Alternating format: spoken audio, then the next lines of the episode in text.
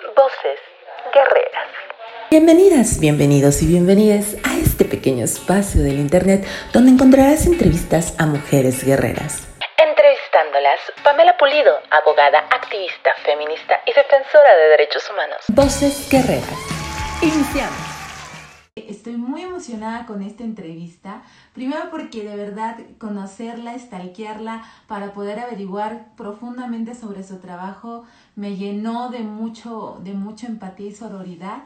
Y aparte se me hace que es así, toda fuega, emprendimiento fabuloso con sus libros, pero sobre todo reivindicando eh, y desmantelando estos conceptos heteropatriarcales sobre el cuerpo, sobre la cuerpo y sobre las corporalidades.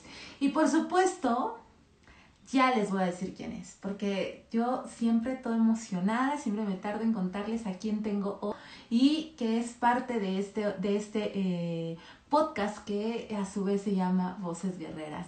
Y por supuesto hablo de mi querida Marcela Zamudio, bueno, Marcela Lazamudia realmente. Y ella es escritora feminista, licenciada en Letras Españolas por la Universidad Autónoma de Chihuahua.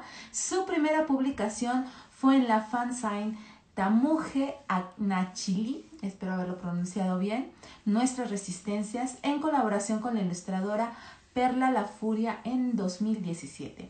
Su obra forma parte de la antología digital de mujeres chihuahuenses escritoras Mukira y Chan, así como de la antología impresa de poetas chihuahuenses Versos Norteados 2018 y de la, de la compilación de la antología Flores de Luna. En beneficio del Fondo Municipal de Artistas y Creadores de Chihuahua, segunda emisión, con el que realizó el poemario Corpórea. Publicó su segundo poemario Todas las demonias que me habitan con la editorial Almavique en Guatemala y representó a Chihuahua en el primer Poetry Slam National mexicano del 2017 en la Ciudad de México. Ha expuesto sus textos, sus textos en Chihuahua, Ciudad Juárez, Ciudad de México, Cataluña, Berlín, Toronto y Guatemala. Así que bueno, aquí pura diosa, pura mujer impresionante platicándonos de su trabajo, de lo que hace y de por supuesto todo lo que para ellas conlleva el poder estar acá con nosotros y poder compartir con nosotros todos estos temas que son tan fuertes, tan necesarios y sumamente interesantes. Así que yo estoy muy emocionada con nosotros esta noche. Y bueno, quiero saber de esas voces guerreras, ya se está conectando, así que mi querida Marcela Lazamurra, bienvenida a esto, este pequeño espacio del internet. Y pues Nada más te puedo dar la bienvenida, querida. Hola, hola. Muchas gracias. Oye, estoy viendo que me veo muy cerquita. No, te preocupes. Porque ahí estoy ya. Perfecto. Pues muchas gracias por aceptar la invitación, mi querida Marce. Ha sido bastante atropellada de que han dado, pero que este julio no ha sido el mío, ¿verdad? Pero pues aquí andamos. No, no te preocupes. Muchísimas gracias por invitarme y también gracias a mi tocaya Marcela Castro, que por ahí fue quien nos conectó para, eh, pues sí, para conocerte, ¿no? Yo, yo no conocía ni tu programa ni, ni nada y ahora que, que, lo, lo, sigo, ¿no? Sigo tu trabajo, me parece muy interesante y súper importante estos espacios en donde más mujeres podamos compartir, ¿no? Lo que hacemos y lo que, pues los que, lo que nos está apasionando y lo que más nos motiva a vivir. Totalmente. Y bueno, mi querida Marcela Lazamudia, me encantas, me encantas. Y, y, yo quiero preguntarte, porque ya leí toda tu currícula magnífica, que espero no haberme equivocado en los, en los nombres, porque, porque yo de repente la lengua la traba, ¿verdad? Y yo quería preguntarte antes que nada, ¿quién es la mujer Marcela Lazamudia? Eh, bueno, mira, esta pregunta pues suelo estármela eh, haciendo a mí misma y eh, va que Marcela Zamudio es escritora, es feminista y estoy enamorada de la vida y me encanta hacer postres. Esa es Marcela Zamudio. Y, y claro, me encanta tejer redes, ¿no? Yo siento que que la red de, mujeres que, voy tejiendo y que me abrazan eh, es sumamente indispensable para mí. Entonces, Marcela es, eso, ¿no? Es la amiga, es la, es la, eh, bueno, es la esposa también eh, y es la mujer que quiere que quiere que, que, otras mujeres también encuentren libertad en su cuerpo. Ay, qué hermoso hermoso. Y bueno, yo te pregunto, ¿por qué te pusiste Marcela Las Amudias?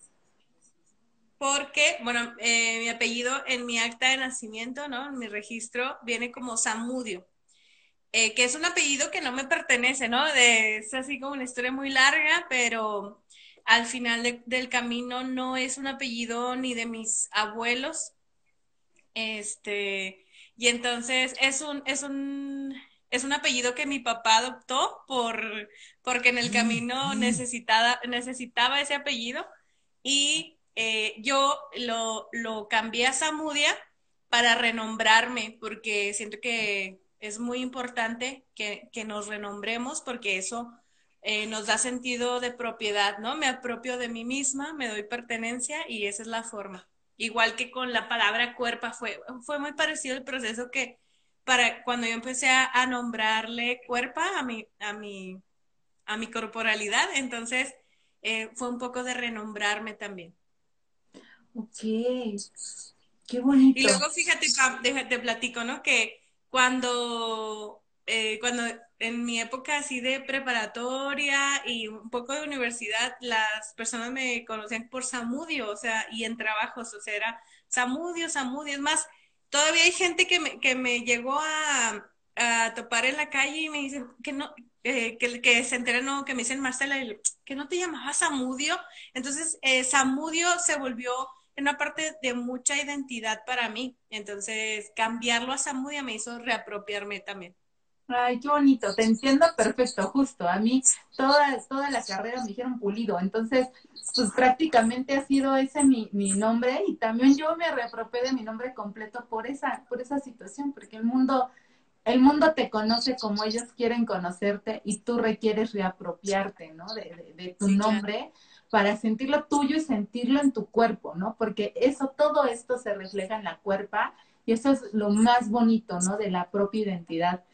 Incluso me cambiaban de género, ¿no? Porque cuando tenía amigas que me decían, ah, es que le conté a mi novio que Samudio y Samudio, es que con Samudio fui, vine, hice. Y entonces esas personas decían, ¿y por qué, y por qué es con Samudio, no? E incluso había eh, novios de mis amigas que se celaban de mí porque creían que yo era este hombre, ¿no? Por, por eso. Y luego ya ellas le decían, no, es mujer.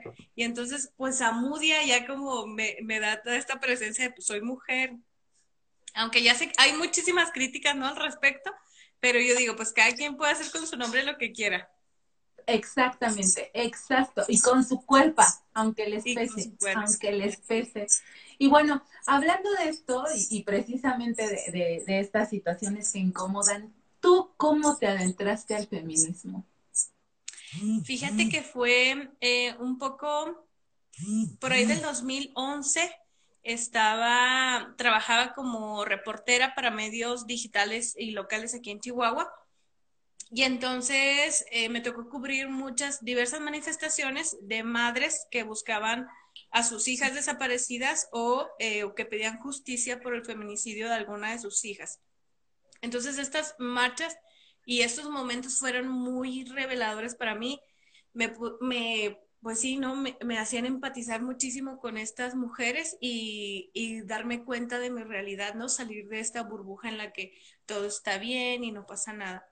Entonces, esa fue como una, un, fue como el, inicio. Y después eh, se conformó una colectiva aquí en Chihuahua que se llama Movimiento Malinche y mm, ahí con ellas logré como como nombrarme feminista, aunque yo ya encontraba pues injusticias o ya, o ya había cosas en mí que me cuestionaba, fue hasta ese momento que formé parte de la colectiva cuando me asumí como una mujer feminista. Qué bonito. ¿Y te costó trabajo asumirte como mujer feminista?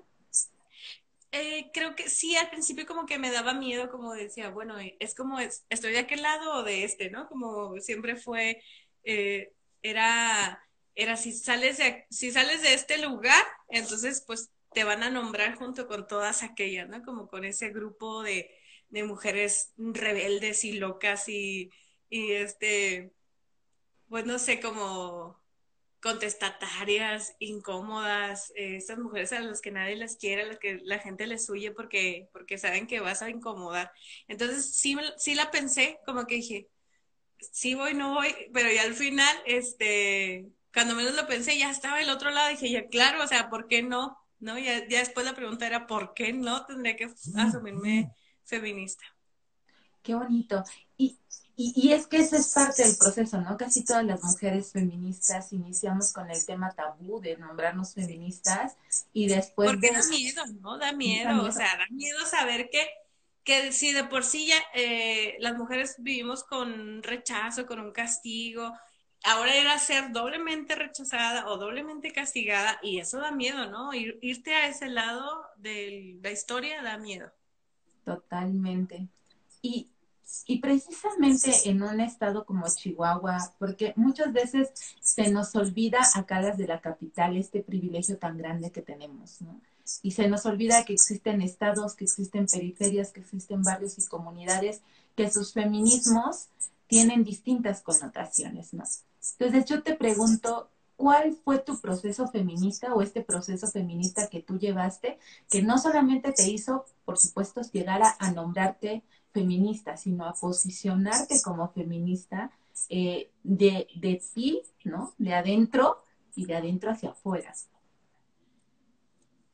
Mm, ¿Cuál fue el momento? ¿Es la pregunta? Ajá, tu momento, ese momento que de repente todas llegamos a pensar y dices, yo creo que aquí fue exactamente yo donde yo dije, a donde tope yo me voy a considerar feminista pero aparte me voy a posicionar feminista, ya sea con mi familia, ya sea en las reuniones familiares, ya sea en la academia, ya sea eh, eh, en la radio, ya sea con mis mejores amigos que no son eh, tal vez nada sociales, ¿no? Ese momento como culminante que dices, ya, hasta aquí me posiciono y me nombro feminista.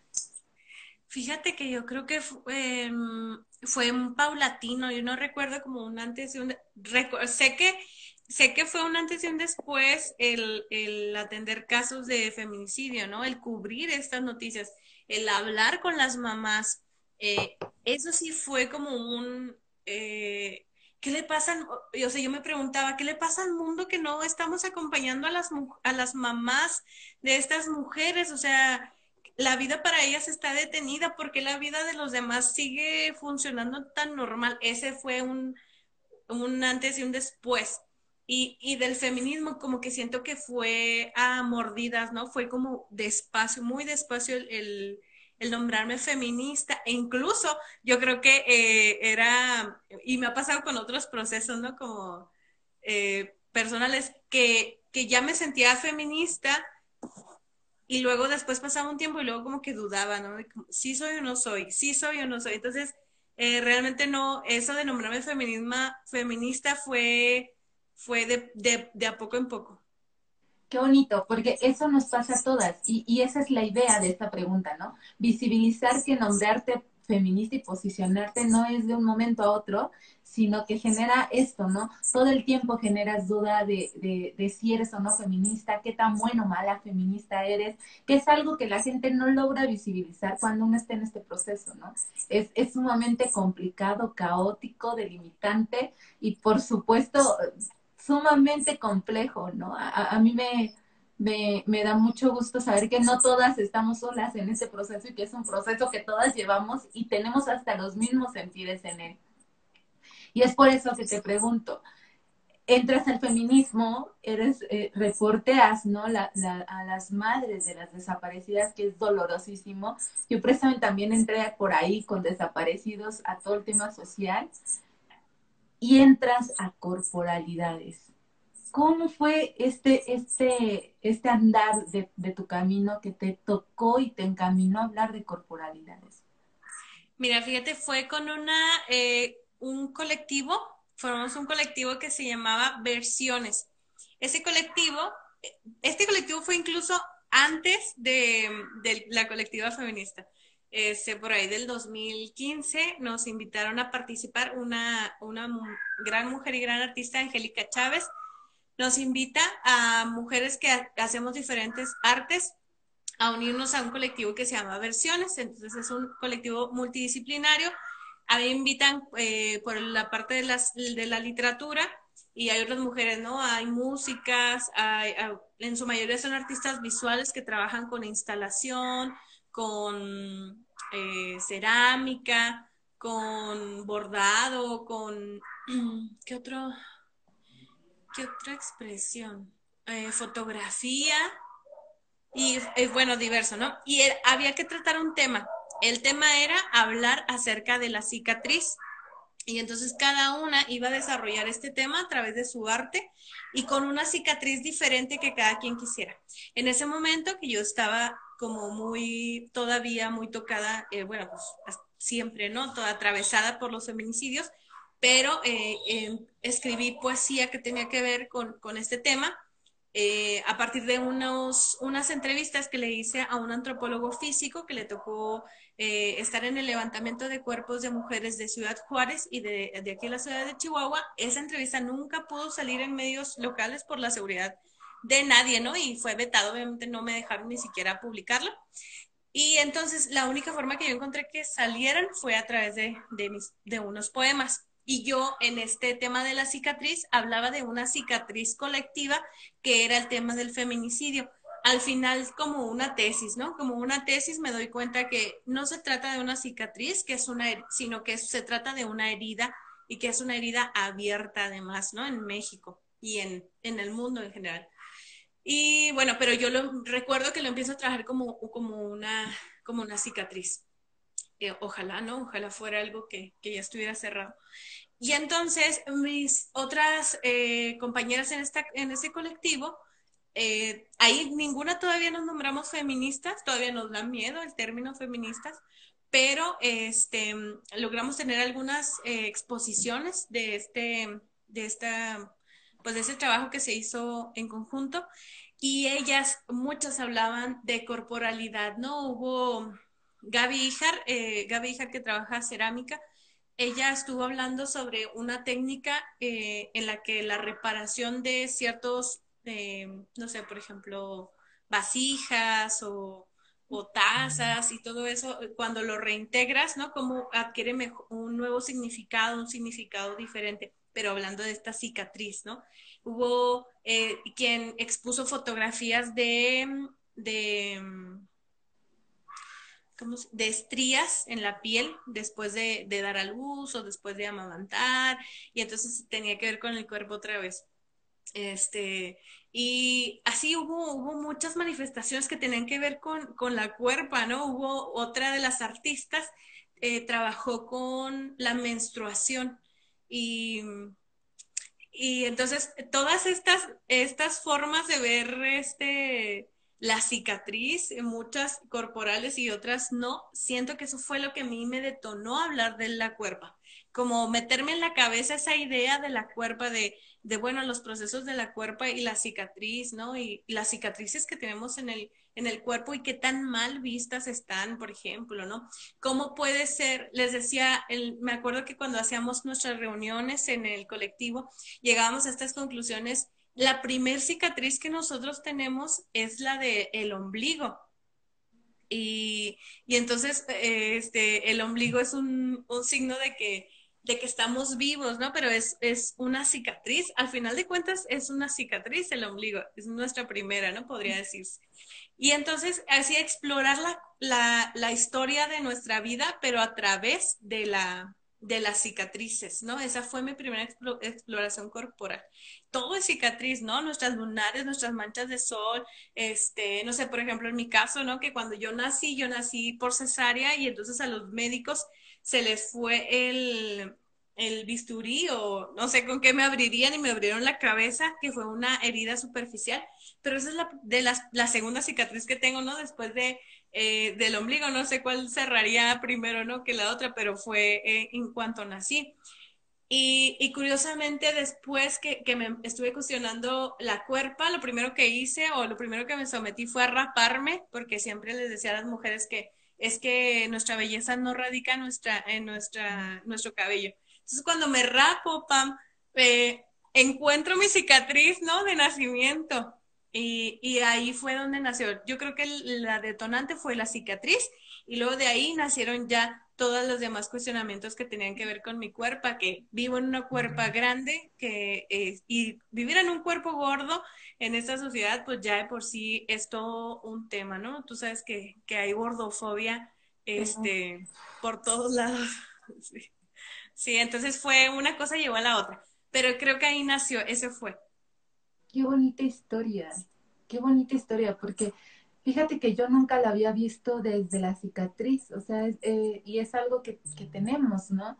Hace tiempo, ahorita que dijiste, es esa que está abierta en todo el mundo, me, me recordó a Galeano, ¿no? Esta, esta, esta, este libro que siempre, yo siempre hablo cuando hablo de Latinoamérica y de México, las venas abiertas de Latinoamérica, y que creo que dentro de las mujeres tenemos una cicatriz profunda de estas estructuras patriarcales tan hegemónicas que nos han inculcado desde la niñez, casi desde el nacimiento, que, tenemos un montón de cicatrices físicas e internas que nos cuesta mucho sanar y que también nos cuesta mucho visibilizar porque siempre tenemos una corriente contraria, ¿no? Y parecemos salmones ahí todo el tiempo eh, tratando de visibilizar eh, la, el cuerpo, la cuerpa, la corporalidad.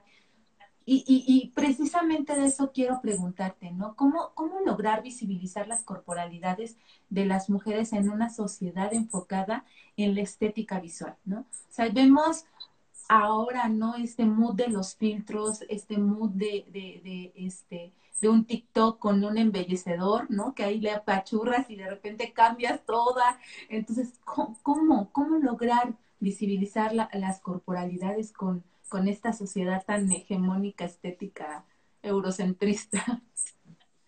Pues yo creo que tendría que ser desde, bueno, en, mi caso que es desde las letras y desde cualquier tipo de contenido que, las personas estamos haciendo, ¿no? Porque ahorita eh, la mayoría, todas las personas que tenemos acceso a Internet, a un equipo, eh, un celular con cámara o un celular simplemente, estamos creando contenido. O sea, nosotras las personas somos las autoras de todo este contenido que puede estar marcando a otras generaciones.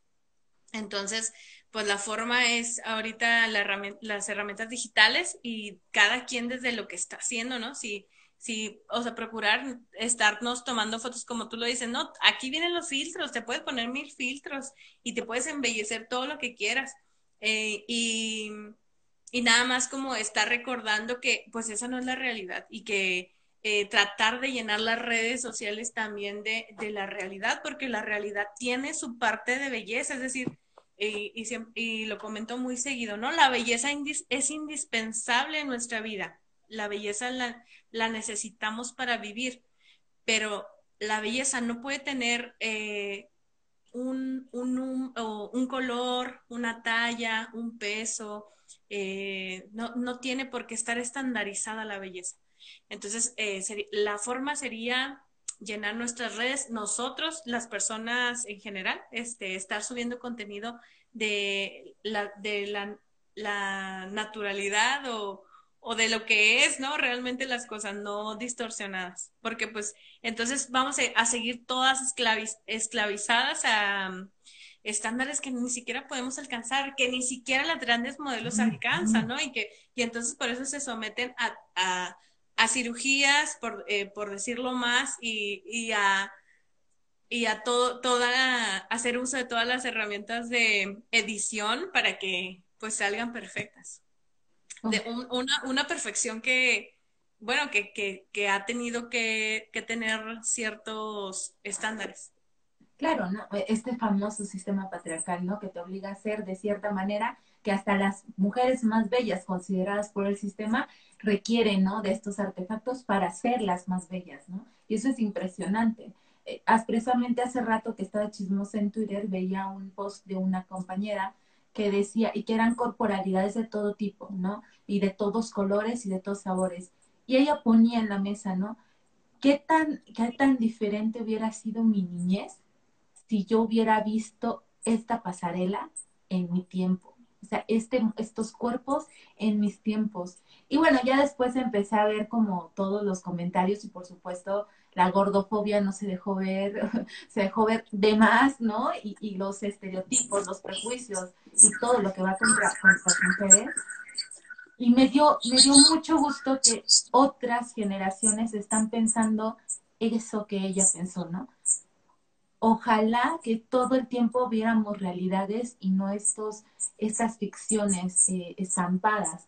Y que creo que eso es lo que ayuda a hablar de corporalidades. Eh, y esa es la, la, pregunta que te tengo. Hablar de corporalidades, ¿qué te ha dejado a ti, Marcela Lazamuria? estar todo el tiempo mostrando esto. Bueno, eh, para lo primero es un, es un trabajo personal, el que me ha dejado como hacer introspección de, de, lo, que, lo que a mí me duele y lo que yo he pensado de, de la belleza eh, establecida, de lo que yo me he sometido a, a, a, tratar de perseguirla. Este, el momento en el que me detengo, en el que, en el momento en el que digo, ¿por qué voy por aquí? ¿No? ¿Para, ¿Por qué, las, qué estoy siguiendo y por qué lo estoy siguiendo?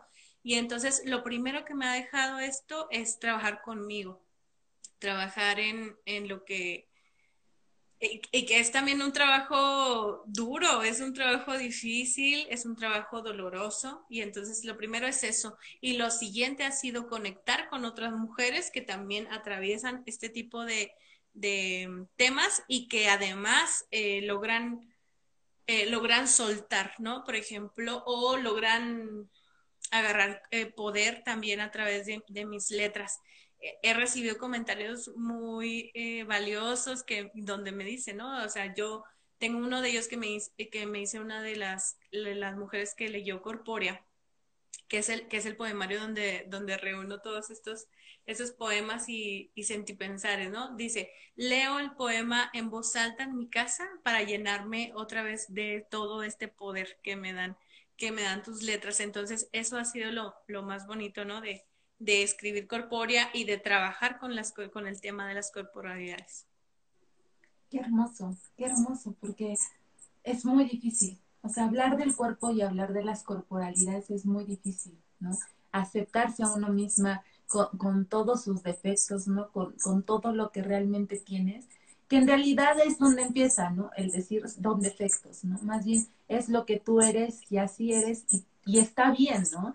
Y creo que es uno de los grandes temas de corporalidades de la cuerpa, esta, esta construcción eh, es, es, estructural de cómo tendríamos que ser, cómo tenemos que ser, ¿no? Desde el cómo debemos hablar hasta el cómo debemos de actuar, cómo debemos de sentarnos y cómo debemos comportarnos. Y precisamente yo te quiero preguntar, porque, por ejemplo, en mi caso, el cuerpo ha sido todo, todo un tema, ¿no? Yo, yo actualmente mm, eh, bajé casi 20 kilos desde, desde que inició la pandemia para acá, ¿no? Y aún así, en mi casa todavía de repente tienen esta tendencia de decirme que estoy gorda, ¿no? Y, y, y para mí representa de repente un reto porque bueno, en mi casa todos son de herencia francesa, yo soy la única morena de mi casa, entonces todas estas condiciones eh, que nacen en tu hogar a veces sin querer, porque seguramente no lo hacen de mala fe, genera muchas dudas y muchas cuestiones. Y es precisamente lo que yo te pregunto a ti, ¿cómo son estas experiencias en relación a tu cuerpo, a la violencia que constantemente tú en tu ciclo, en tu vida, a lo largo de los años has vivido con tu cuerpo? Fíjate que, eh, bueno, en, durante la infancia como que no, no tengo recuerdos de, de ataques. Eh, o sea, yo sí agradezco, ¿no? Yo sí fue una afortunada que estuve en una escuela primaria que o eran muy respetuosos o no sé, pero ahí no, yo no sufrí, por ejemplo, el bullying que se da ahora en la, en la niñez, es que está, que es súper triste.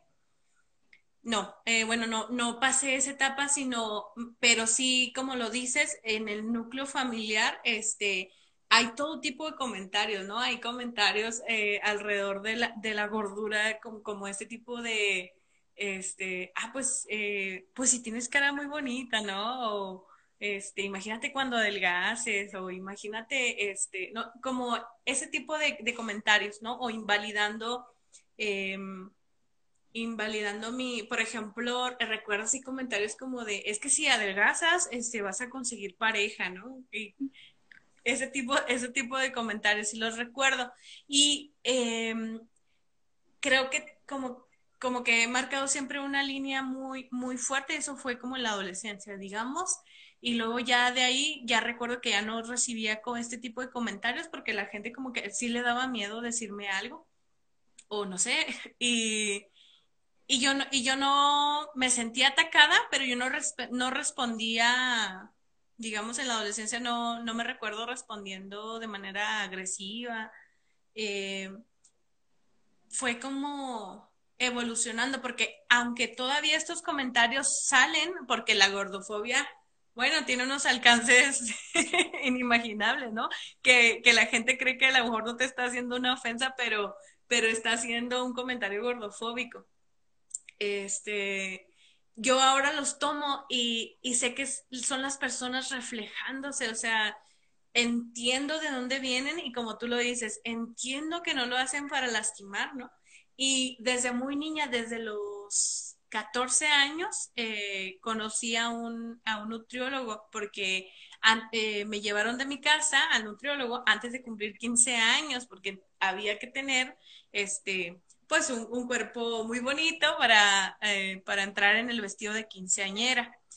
Y entonces ese fue mi primer enfrentamiento con, con, la gordofobia y lo, y lo abrazo y lo entiendo. Sé que mi mamá no estaba tratando de atacarme, pero estaba tratando de evitar que yo fuera rechazada, ¿no? Estaba tratando de evitar que, que la sociedad en la que vivimos, que, que a mí me voltearan a ver mal o que eh, pues todo lo que significaba, ¿no? Que yo tuviera una juventud libre de, de, gordura o que no batallara con mi peso. Entonces, ahora cuando llego a recibir algún comentario que es este, la verdad es que son contados, pero eh, no sé si la gente se los evita o se los dice en otros momentos, pero cuando lo llegan a decir sin siquiera darse cuenta que lo están diciendo, este, lo único que me queda, ya no, ya no lo siento como un ataque ni lo siento como un, como algo que yo tenga que responder. Sé de dónde viene este, y, sé que es un reflejo de lo que ellos eh, han vivido, estas personas han vivido y de lo que eh, además lo que se dicen, ¿no? Cuando una persona me dice algo gordofóbico, me pregunto, ¿eso me estás diciendo a mí? ¿Qué te estarás diciendo a ti misma? O sea, es, y, me causa más dolor, pero por, por empatizar con lo que estas personas están diciendo a sí mismas. Híjole, qué fuerte, porque sí, en realidad siempre te estás espejeando con las personas y ese es, ese es tu propio reflejo. O sea, no, no podemos evitar, ¿no? Lo que, lo que dicen los psicólogos y los psicoterapeutas, ¿no? Cuando tú algo te incomoda es porque algo a ti no te checa, ¿no? Entonces tienes que hacerte introspectiva y decir qué me está pasando, que esto no me está checando, ¿no? Y que no es nada fácil, nada fácil.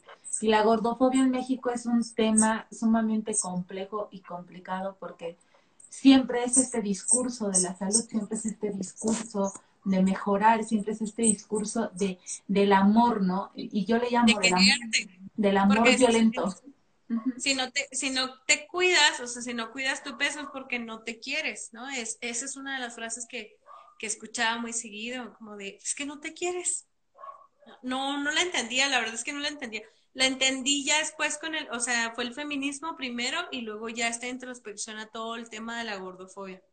Qué fuerte. Sí, porque creo que es donde uno entiende, ¿no? Donde uno empieza a aplicar como sus conocimientos y de repente es como estos famosos lentes violetas, ¿no? Que de repente los pones y está, caray, yo porque entré aquí he estado mejor sin ver, ¿no? Porque no es Oye, pero creo que la gordofobia es, tan bueno, o sea, es tan reveladora como el feminismo. O sea, sé que van pegados, pero siento que la gordofobia aparte es son, o sea, si existieran otras gafas, son otras gafas la gordofobia. Totalmente, porque siento que invade, otro, invade distintos temas, ¿no? El, el tema tanto de la corporalidad, tanto como el de las mujeres, tanto como del clasismo, tanto como del racismo, de la etnia, porque hay un montón de temas alrededor de la gordofobia que representan, ¿no?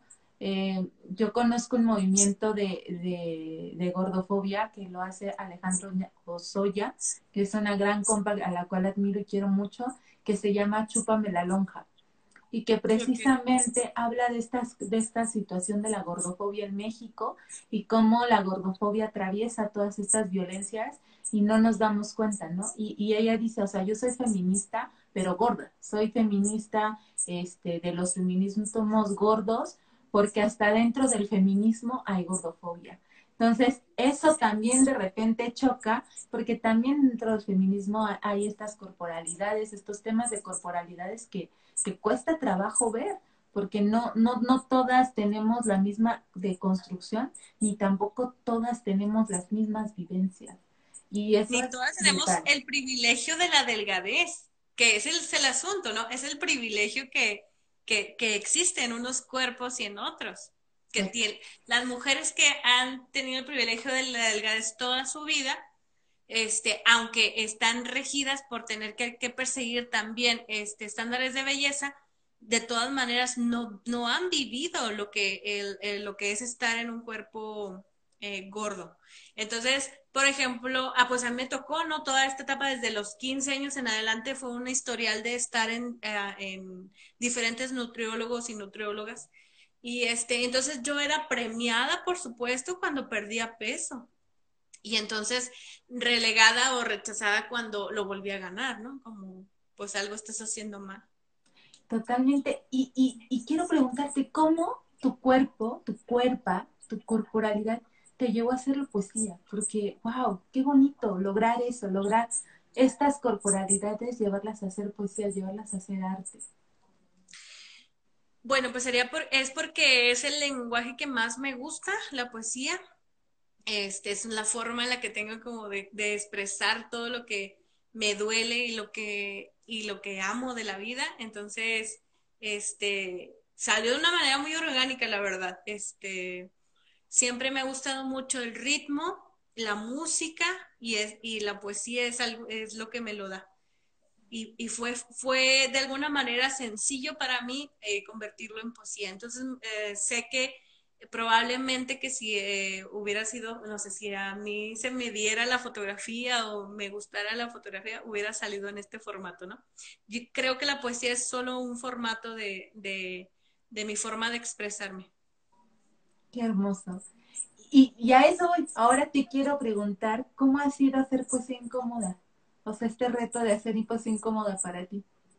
Ah, es súper... Mm, bueno, a mí me gusta mucho, a mí me gusta mucho incomodar, me gusta, eh, de hecho por lo que más sufro ahora por la pandemia es porque eh, pues no, no estar en lecturas en vivo de manera presencial, donde hay este cierto público, es que no puedo ver los rostros de las personas, ¿no? Me ha tocado hacer este, lecturas de poesía eh, todo en línea y entonces pues no alcanzo a ver las caras, pero me gusta mucho hacer poesía incómoda eh, me gusta hacer que las personas realmente se cuestionen o, se sientan mal, porque he visto caras, ¿no? He visto caras de, de incomodidad, de, ay, porque estoy escuchando esto o porque estoy leyendo esto, pero lo disfruto, disfruto bastante ser incómoda. Eh, porque también tiene que ver con romper este rol de que nos dijeron que siempre hay que ser bonitas, y entonces si escribes poesía, pues tiene que ser de amor, este, o claro, todo, todo lo bonito, tienes que ser, tienes que medir tus palabras, tienes que ser, ay, me, ando cayendo, tienes que ser este, agradable, siempre tienes que estar de buen humor, entonces ser incómoda es algo que disfruto porque siento que nutre un poco esta parte de, de la rebeldía y esta parte de, de, decir, no voy a hacer lo que tú quieras hacer. ¿No? O sea, lo que yo voy a decir es lo que tengo que decir, no lo que tú quieres escuchar. Entonces, eh, eh, también con, con, la poesía fue un proceso porque en algún momento llegué a censurarme yo sola, o sea, censurar mis letras por justo por no incomodar, por no, mm, porque a las personas no les doliera algo pero en cuanto me permití, ¿no? Como decir, a ver, voy a escribir lo que tenga que escribir y no voy a, no voy a estar midiendo a quién le va a doler o a quién le va a incomodar o a quién no le va a gustar mi poesía, porque no me interesa si hay personas a las que no les gusta mi poesía, porque eso es lo que hace también mucho la academia, ¿no? Decir, este, bueno, es que lo tuyo no me gusta, pues entonces lo tuyo no publico. Este, entonces dije, no, claro que no, porque en algún en algún lugar del mundo alguien también va a conectar con lo que estoy diciendo y está bien. ¿No? Y si no, pues esta es la forma en la que tengo de sacar lo que estoy sintiendo y pensando, así que eh, pues esto es. Entonces, pero, pero realmente ahora ya como más, eh, más madura, siento yo, mi escritura, me da mucho gusto incomodar. A lo mejor eh, cuando deje de incomodar, voy a sentirme, voy a sentir que algo me está faltando. Sí, seguramente vas a arreglar. A ver, con permisa, yo no estoy incomodando a gusto, así que esto volver.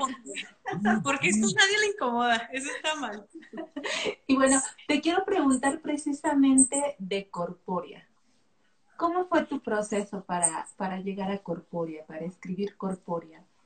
Bueno, pues Corpórea, eh, te digo, fue como una semillita que se implantó por ahí de desde versiones, este, y entonces lo fui trabajando mentalmente solamente, y eh, entré a una convocatoria del fondo, del, un fondo municipal de, para artistas y creadores aquí en Chihuahua, con el que me obligaba de alguna manera, me comprometía a terminar un poemario, que es el primer poemario que termino. Es, eh, bueno, primer poemario así completo, porque pues escribía poesía, pero pero no, nada de un tema nada un tema en específico, sin, sin digamos hacer una compilación. Ah, como lo leíste ahorita, lo primero que hice fue como un fanzine, que es una revista súper casera, que la hice con Perla La Furia, una ilustradora feminista también. Y este, eso fue lo primero que hice. Y luego ya después con Corpórea, fue lo que me pasó, que accedí a esta, a esa convocatoria en la que había, eh, tenía una fecha límite así de entregar los poemas y de publicar el libro. Y entonces esta fue la forma en la que, en la que pudo ver la luz. También este libro está ilustrado por Perla La Furia. Y em, pues yo pensaba, fíjate como, como te platicaba con lo del colectivo de versiones, yo pensaba que iba a escribir puros eh, poesía ritual, era mi, era mi, mi planteamiento. Pero en el camino, pues fui encontrando que no, que no todos, no todos mis poemas eh, son rituales. Sí hay un poco de ritualidad en, en los poemas, pero no todos lo son. Y este, también me encontré con muchos dolores atravesados como cuando empecé a escribir, eh, dije, claro, o sea, esto todavía me duele, ¿no? Por eso está aquí, por eso está saliendo, por eso estoy hablando de esto. Entonces volví a encontrar dolores que no sabía que, que, tenía o que todavía existían y, y, aquí, aquí pudieron salir en forma de poesía. Este, ¿qué, ¿Qué más viví durante este proceso? También fue un poco durante pandemia, porque fue eh, este, el libro se acabó de imprimir el año pasado, entonces todavía eh, fue vivir muchísima ansiedad de, pues, del encierro, de la incertidumbre, y, yo tenía ya este proyecto que finalizarlo, ¿no? Entonces fue un poco un poemario de pandemia. Poemario de pandemia. Y hablando de eso, ¿qué, qué, qué tan difícil, o, o, tú, la Marcela La Zamudia, fue, fue una de tus experiencias más bonitas al crear el libro? O sea, estamos hablando de tu proceso, pero que tú digas, híjole, no sé, recuerdo que una tarde total de ansiedad de pandemia, este poema me hizo cambiar, cambiar mi visión del mundo y de lo que yo soy. Fíjate que lo más, lo más bonito fue que los dejé, o sea, los terminé de escribir y, los envié porque o sea, tenía mi fecha límite y terminé. Y, y, terminé muy satisfecha. Es decir, me costaba mucho trabajo porque, eh, bueno, siempre quería estar corrigiendo y, me pasa mucho, ¿no? Que quiero cambiar esto, quiero cambiar esto, otro. Y entonces yo decía, eh, la, la, fortuna de pandemia fue que me dio un poquito de, de tiempo extra en la entrega, pero entonces ese tiempo extra me sirvió para para que el, libro quedara justo como yo quise. Entonces, la última vez que revisé los poemas, me quedó una satisfacción muy grande decir, hice lo que quería hacer para este libro.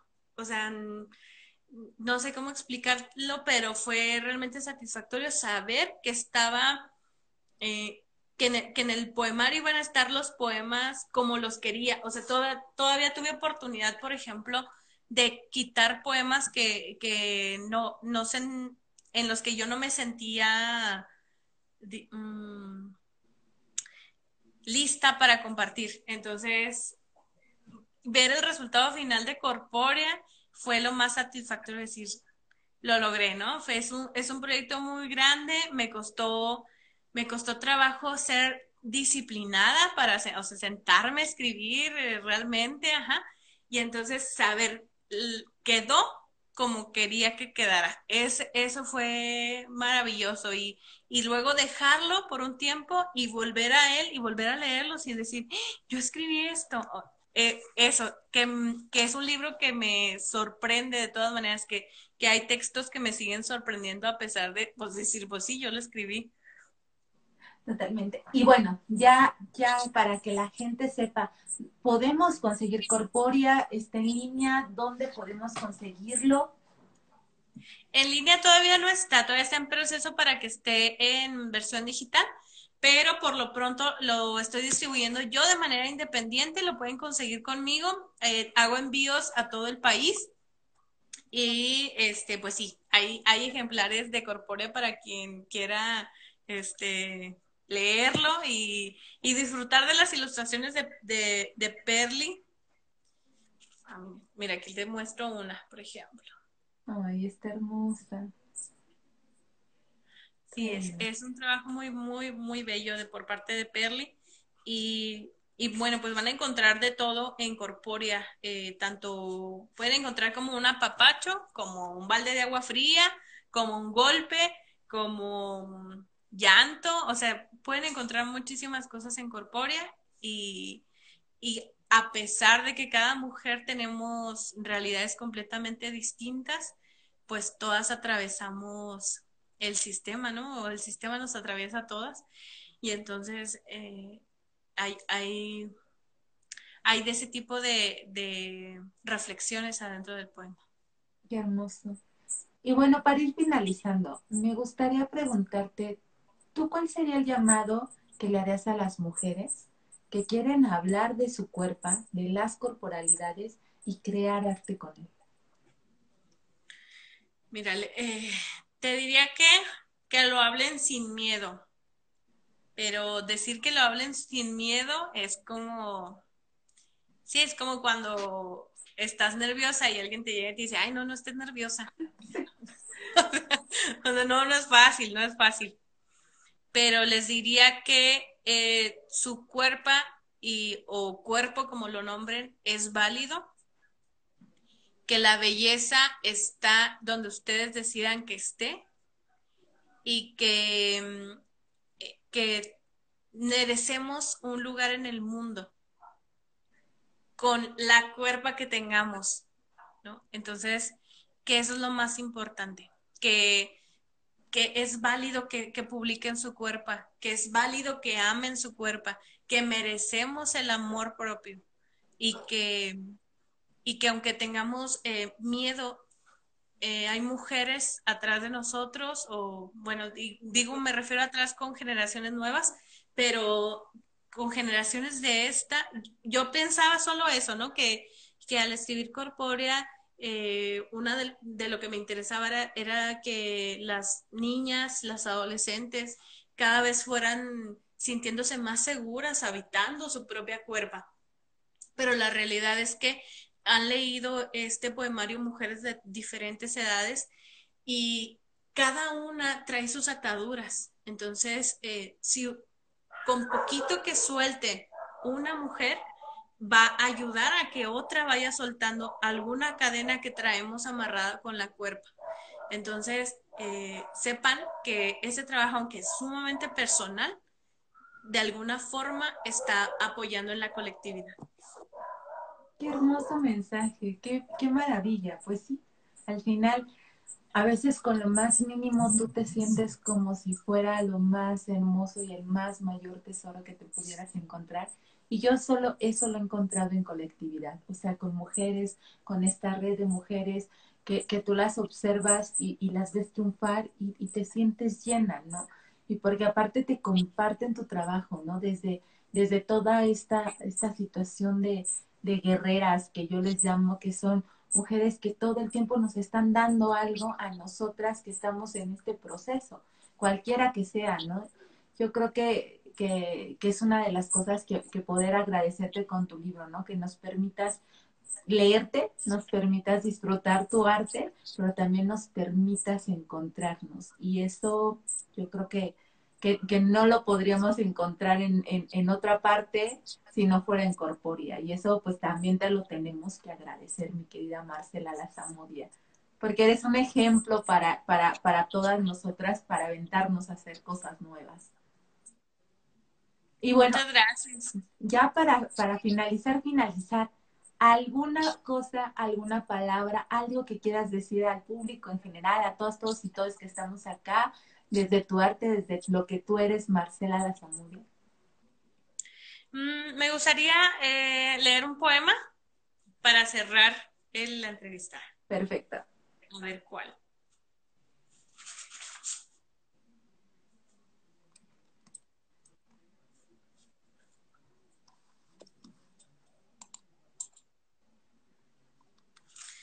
Dice, ay, es que difícil, no sé cuál escoger el que más que guste. Ay. Bueno, voy a leer este. Se llama Mi vagina es resistencia. Mi vagina es resistencia, porque sangra una vez por mes sin que sea sinónimo de muerte. Mi útero es una botella de tinto al que la luna le quita el para brindar con las lobas de su manada.